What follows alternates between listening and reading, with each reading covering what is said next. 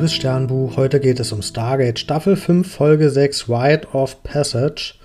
Und Carter und Fraser, die haben einen Geburtstagskuchen gemacht, nämlich für Cassandra.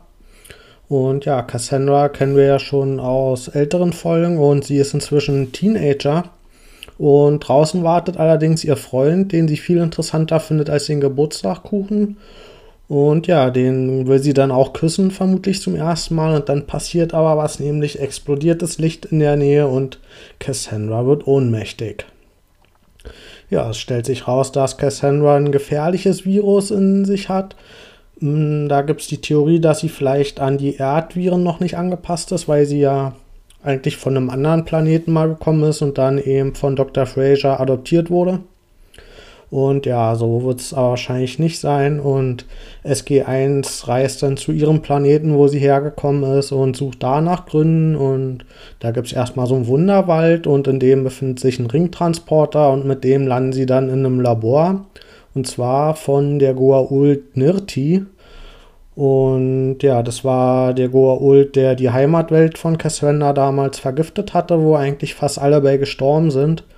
Und in diesem Labor stellt sich dann raus, dass Nirti Experimente an Kinder gemacht hatte und ihr Ziel war, ja, sie irgendwie so zu verändern, dass sie da noch so eine Art Advanced Human entwickeln kann. Und ja, im Stargate Center wird Cassie dann langsam wieder wach und sie ist auch ziemlich rebellisch.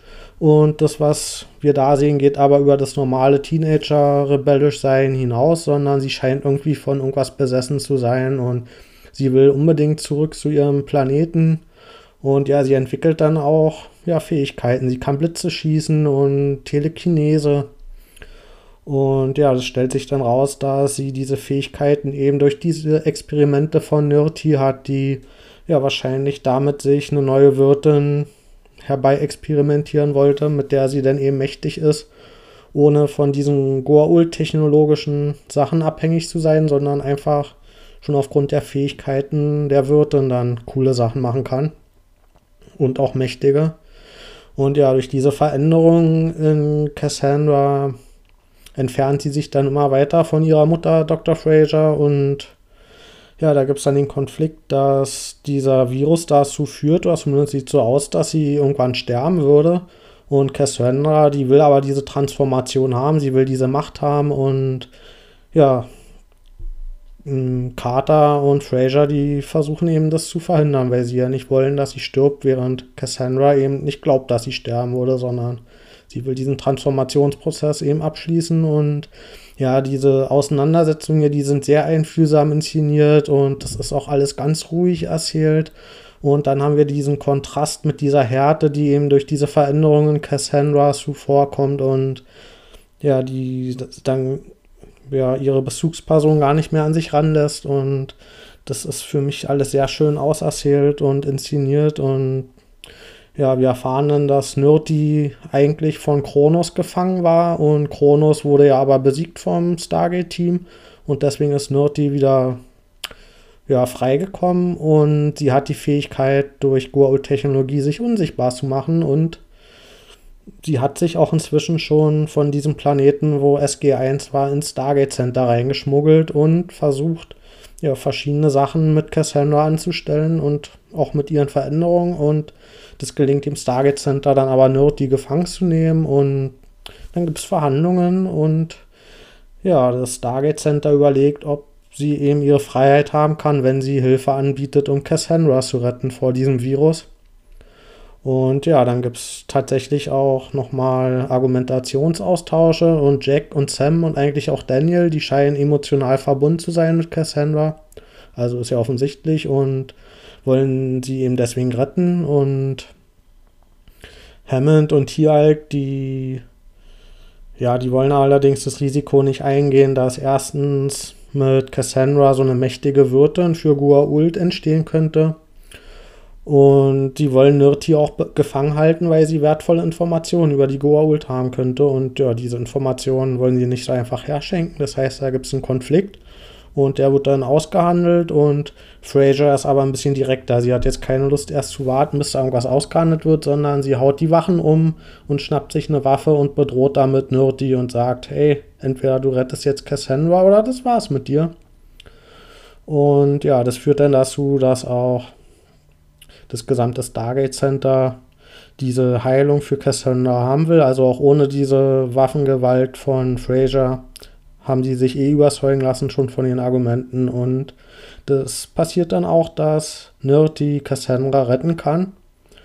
Und ja, das Stargate Center hält sich an die Abmachung und lässt Nerdy durchs Tor. Und ja, an der Stelle sehen wir so ein paar Evil Vibes zwischen O'Neill und Nerdy. Da scheint sich auf jeden Fall so ein neuer Konflikt aufzubauen. Und ich glaube nicht, dass die sich jetzt zum letzten Mal gesehen haben. Und Cassandra geht es langsam immer besser. Und ja, sie freut sich darauf, ihren Freund wiedersehen zu können, wenn es ihr dann wirklich komplett besser geht. Und das würde sie aber natürlich nie zugeben, dass sie den wiedersehen will. Ja, ich gebe der Folge 9,5 von 10 Sterne.